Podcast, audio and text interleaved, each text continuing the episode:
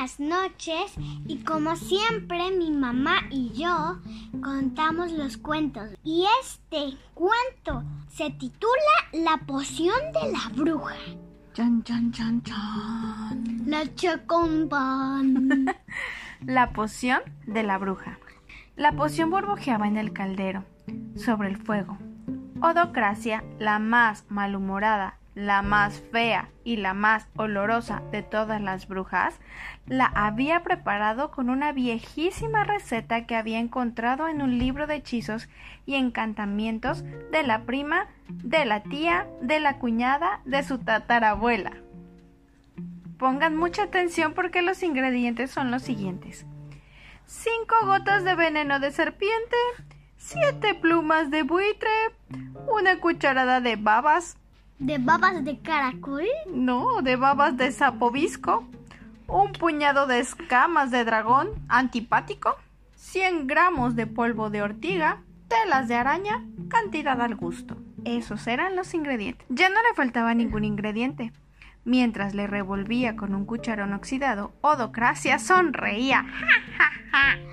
Con sus cuatro dientes sonreía. Los demás se le habían caído por no cepillarse los dientes. Y por comer tantos dulces. Nadie sospechaba lo que planeaba. Nadie conocía sus maléficas intenciones. Nadie imaginaba lo que ocurría cuando la poción repelente estuviera a punto de caramelo y ella la esparciera por los alrededores de la cueva donde vivía sola desde hacía 177 años, seis meses y media hora. Se había mudado muy joven por ahí. Pero no se ve joven. Justo a medianoche, Odocracia apagó el fuego, se puso su sombrero puntiagudo tan negro como su horrendo vestido, con unas medias a rayas rojas y blancas que apestaban a cebolla vieja. Jamás las lavaba, guácala. Entonces salió de la cueva llevando la poción lista en una regadera de plástico que usaba cuando iba de vacaciones a la playa. La bruja montó en su escoba y levantó vuelo enseguida. El viento le despeinaba la cabellera mugrienta, mientras Odocracia giraba en círculos cada vez más grandes y empapaba la tierra con el terrible menjunje que había preparado.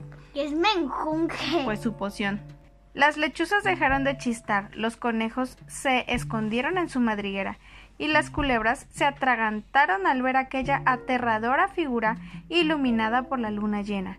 Cuando ya no quedaba ni una gota en la regadera, Odocracia regresó a su cueva. El aterrizaje fue algo accidentado, aunque no le importó, se sentía libre, al fin podría dormir tranquila, al fin dejarían de molestarla en cualquier momento, al fin sería feliz. Sin embargo, al siguiente día, la fila de clientes que comenzaba en la entrada de su cueva era la más larga que la bruja había visto en toda su vida, y se extendía por kilómetros. Es que, aunque era la más malhumorada, la más fea, la más olorosa de todas las brujas, Odocracia también era la mejor. Venían a consultarla, a hacerle encargos, a pedirle hechizos desde los confines del mundo, que queda más lejos que no sé dónde. Parece que ella es doctora. Así que fastidiada, Odocracia tuvo que madrugar más que nunca para atender a princesas que buscaban a un novio, a sapos que querían convertirse en príncipes, a hermanitos que andaban perdidos por el bosque, a reyes que querían despertar a sus hijas dormidas desde hacía 100 años, a chicos que no sabían resolver las cuentas de sumar y restar. Y para colmo, tuve que atenderlos con un broche en la nariz, porque la poción repelente, para que no se le acercaran, para que no vinieran más a contratar sus servicios, para que le tuvieran miedo, no había sido efectiva. Pero el olor sí había funcionado y ¡pah! era insoportable. Pobre Odocracia.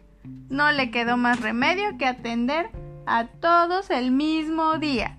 Y este es el Fin. A dormir.